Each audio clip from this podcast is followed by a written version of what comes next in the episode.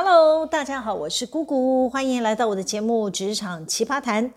我有个同事坐在我的附近，他每天看到很多人轮着来找我，他都开玩笑说要大家抽号码牌。有一天呢，他对我说：“姐姐，你的 partition 门牌要改挂心辅中心，每天都有人需要你开导沟通的耶。”也有人私下问我，那些人来找我的是不会自己解决问题哦，都要跑到你这边来找答案。我是觉得还好啦，就当做是聊天、听八卦、心得交流，有帮助到同仁就好。我付出的时间就算有意义了。但不可讳言，倘若有太多人轮着来找我谈事情，碰到很爱讲的人，一坐下来至少一个小时起跳。我要是有紧急重要的任务，不就又要耽搁了吗？就说前几天发生的事吧，我刚好在赶着律师要求的文件。突然有家子公司的总经理跑来找我，我先给他起个代号叫 A 总吧。他一坐下来就说：“哎，我已经跟董事长讲过了，我家的法务工作量太大了，没有办法再支援你们。母公司还是要自己找法务嘛，总不能老是要其他人兼着做吧？”我满脸疑惑地看着他说：“哎，这个问题不是上次就讨论过了吗？董事长不补人啊，你知道呢？啊，主要是某某董事不同意嘛。” A 总继续说了：“我前天花了很多时间说服了董事长，他终于同意了。董事长有告诉你吧？”我摇着头说：“啊，没有诶，我没有收到任何的讯息哦。”A 总瞪大的眼问：“怎么会这样呢？董事长有答应我的请求。”我告诉 A 总我的观察经验，我说啊，董事长喜欢当好好先生，他即使不同意你的意见，他也不会当场拒绝你。A 总反问我。这样大家要怎么做事啊？我笑着说：“你需要用点技巧，你得写封电子邮件给董事长，将你口头报告的内容变成文字，同时呢，副本寄送给我。我收到董事长的回应，我就可以去执行啦。” A 总说：“难道我都要这样处理公司的问题吗？”我无奈地说：“董事长上了年纪，他其实对公司的运作不是很熟悉，我们需要多做一点嘛。”A 总又说了。我也跟他建议过很多次，我们集团需要不同思维的总经理。我个人推荐啊，应该要去找外部的人才，才能刺激这个团队有新创的想法。我对 A 总说，其实董事长跟我分享过他的看法。他说啊，外聘总经理可能无法融入我们的团队。董事长呢，希望内部晋升，或者是慢慢培训比较有潜力的事业部门领导人也可以呀。但我个人是有向董事长推荐。应该要让你来当总经理最适合。A 总立即推辞喽。他说：“哎，你知道我工作压力大，身体会吃不消。况且我现在负责这家合资公司的营运，外部的大股东可是盯得很紧。”我接着说：“如果你推辞，那就没有适合的人啦。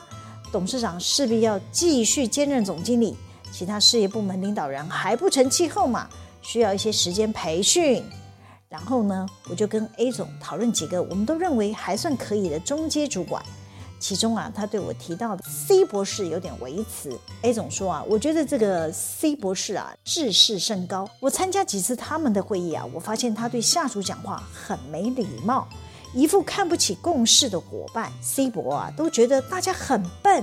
A 总继续说了，我出社会工作以来，我都不会瞧不起共同工作的伙伴。不要以为自己是博士，说话可以趾高气昂。研发领域的博士真的没有多了不起。你叫 C 博自己来做会计、做采购、做什么的，我告诉你，他还做不来嘞。出来社会工作啊，千万不要以为自己最聪明，下属同僚都不如你。要好好感谢这些人是来帮助你、成就你的。你如果把他们都骂走了，对自己有什么好处呢？我知道 A 总的顾虑，我安慰 A 总说啊，C 博啊只是年轻气盛，难免会有优越感，这需要时间磨练与自我省思啊。重点是长官，你要像教练一样帮忙看着，随时给他们指导与纠正。我相信他们都会慢慢改变的。A 总就说啊，也对啦，我们要给年轻人犯错的机会。你刚刚提议很好，我等等去写邮件给董事长。终于把 A 总送走了。他前脚才离开我的办公室，C 博士后脚就跑来找我了。他礼貌地问我有空吗？呃，怎么了，C 博士一脸严肃地说：“我的下属刚刚呛我说我只会压榨他们工作，我听得超不爽。我一听，难道是要我惩处他的下属吗？嗯、呃，于是我赶紧问：你需要我怎么帮你呢？”C 博士啊，大概描述一下事件的状况。他说啊，前一天上午啊，他请下属完成研发商品的 SOP 撰写工作。直到傍晚要下班前呢，下属交出来的文件呢，与 C 博士的认知有落差。C 博士呢就将文件退回，并要求下属们重写。其中有位下属啊，当天晚上已经安排私人约会了，被迫要留下来改文件，一整个不开心。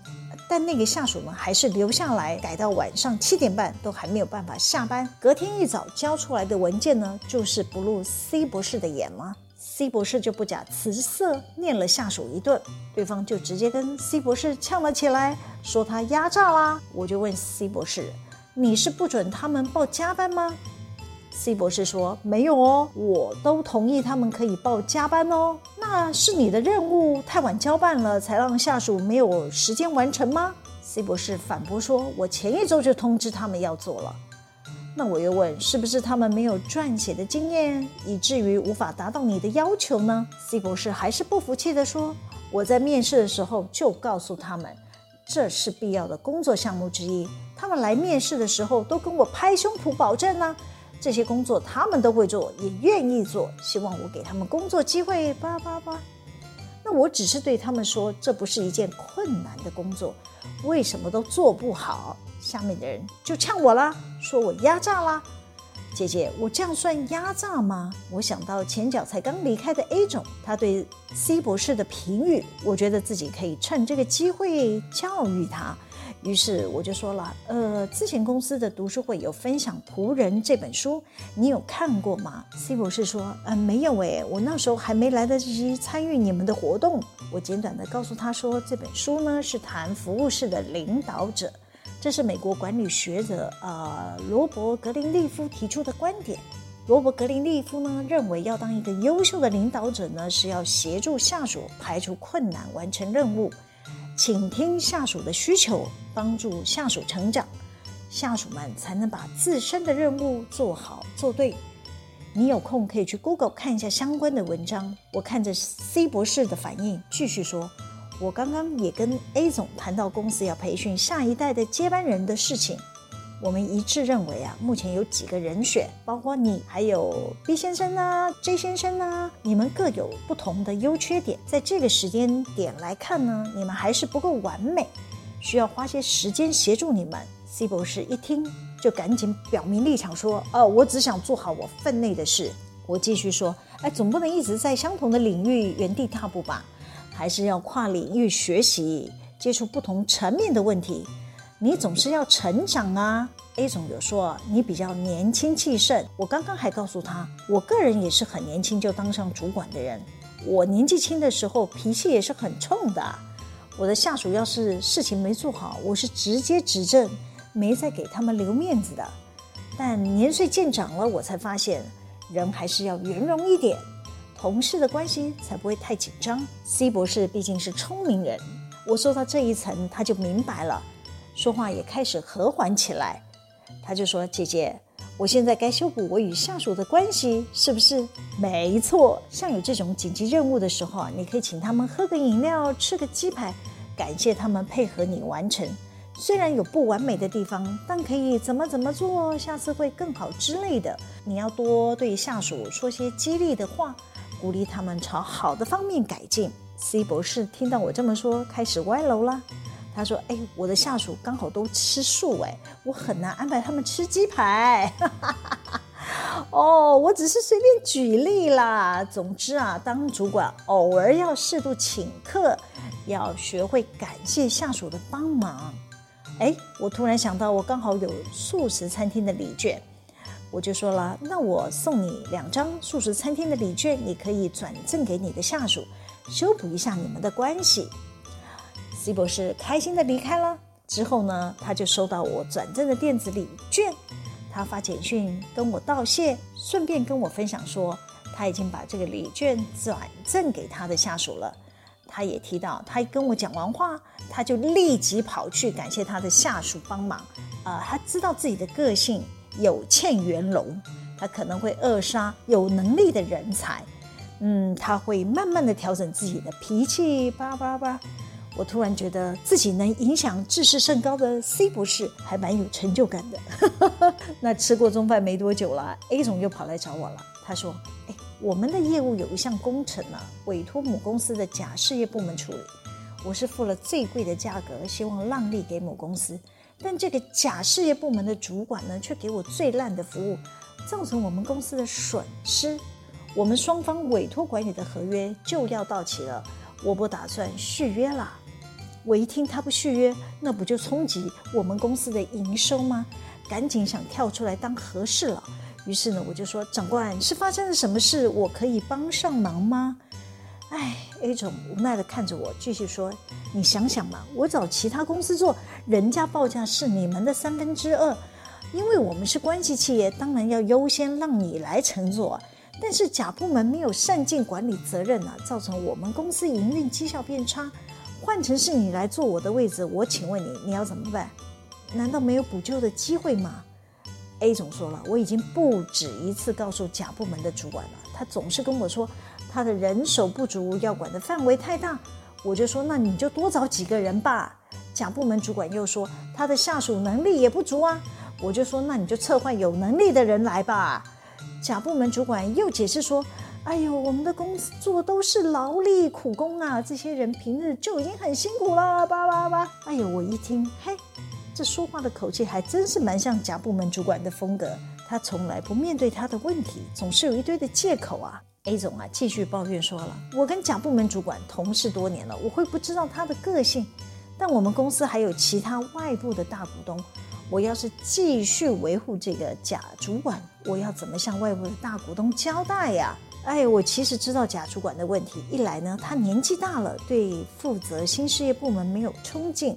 二来呢，这个工作是 A 总要他过来接的，贾主管本来就没有心想要争取这个位置，但 A 总期待甲部门这个主管呢，能善用他的专长，可以开拓这个新事业部门的营运。偏偏甲部门主管就是个打工族的心态，他没有想法要帮自己的事业部门开创什么新营运的模式，只能照着保守封闭的方式，被动的想。公司给我什么人，我就做什么事。哎，我觉得这是个大问题。于是啊，我就建议 A 总说：“长官，我观察甲部门主管，他是年纪大了，他对新的任务没有干劲。我早在一年前就向甲主管提过了，他要是有退休的打算，要尽早帮公司找适合的人来接手。但我跟他谈了一年多，他似乎没有很积极的要培训下属。”或者是向外寻求适合的人，A 总就说：“我也知道啊，我其实也讲了跟你一样的话，但甲部门主管就是一直以人手不足为借口，事情就这样继续耗着拖着，问题还是没有改善呢。”A 总叹了口气说：“为了我负责的公司营运绩效，我可能要舍弃选用你们公司了。”哎，我知道 A 总的难处。我继续说，你说的我都同意，人不对，事情都不对。站在集团公司的高度，我希望你能帮老板的忙，找适合的人来接替甲部门主管吧。A 总走后，我看了一下时间，都已经下午四点了，我今天该完成的任务都还没有进展呢。哎，看来我今天要忙到晚上七点才能回家哦。好啦，今天先分享到这里，喜欢我们的主题吗？可以帮我们留言、按赞、分享、订阅，每周日都会有更新的内容在各大 Pockets 平台上传哦，请大家要记得追中国谢谢大家的收听我们下次见喽拜拜。